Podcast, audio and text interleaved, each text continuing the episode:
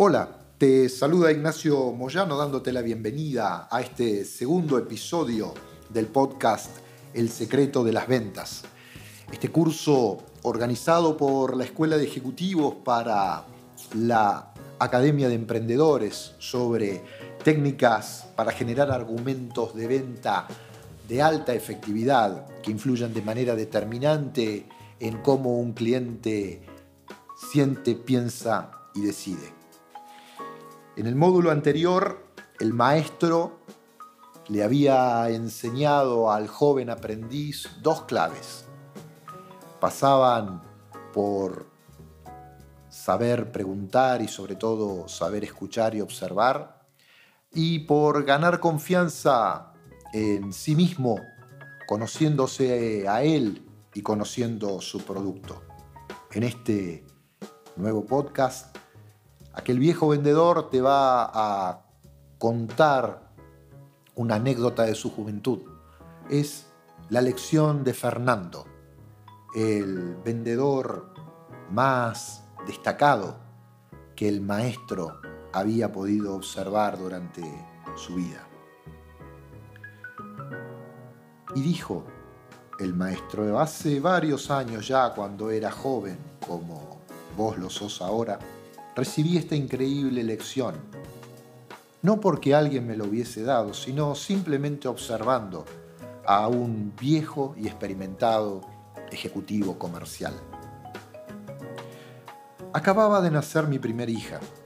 A mi esposa y a mí, al igual que le ocurre a la mayoría de los padres, se nos había revolucionado la vida.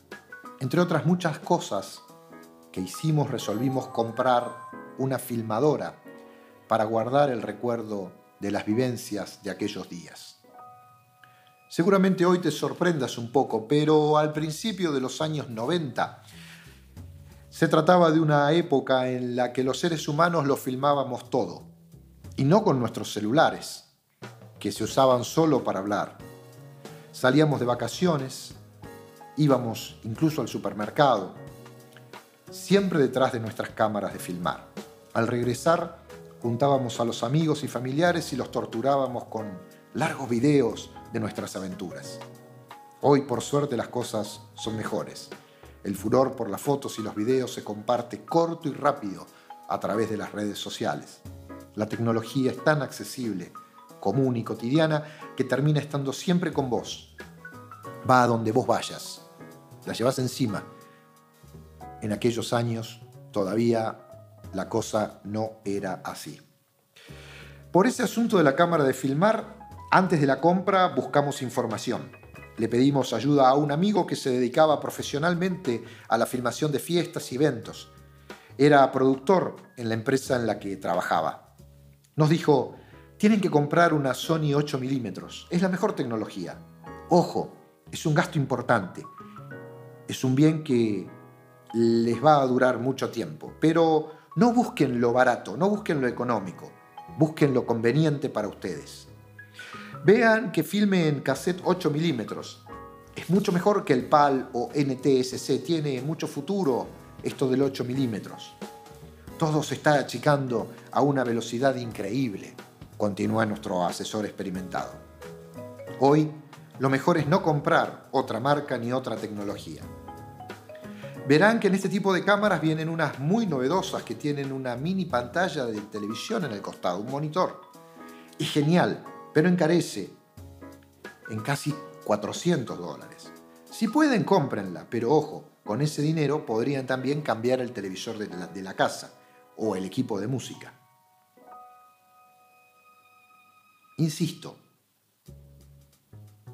dijo el maestro, los clientes no buscan lo económico, buscan lo conveniente. No es cierto que siempre lo primero sea el precio. Lo primero que todo cliente mira es su conveniencia y después se pregunta si puede o no puede. Claro, si dos productos son iguales y el cliente cree que son iguales, o el vendedor no le puede mostrar la diferencia y el cliente cree que dos productos distintos son iguales, entonces el precio pasa a ser más que importante, se convierte en un determinante. El precio tiene dos cosas que hay que saber ver. Una, cuando está fuera de la posibilidad del bolsillo del cliente, que en ese caso lo que uno puede hacer es ofrecer financiación. Y el segundo momento donde el precio es importante es cuando dos productos son vistos por el cliente como iguales, cuando el cliente no ve, no valora la diferencia. Si dos productos son iguales, obviamente el cliente y vos van a tomar la misma decisión, van a elegir el más económico. El precio entonces está relacionado al poder adquisitivo y a la capacidad de diferenciar y observar valor. Y continuó su relato el maestro. Efectivamente, en aquel momento, ese dinero era demasiado para nosotros, recién casados, con los gastos de la casa y ahora con los gastos del bebé.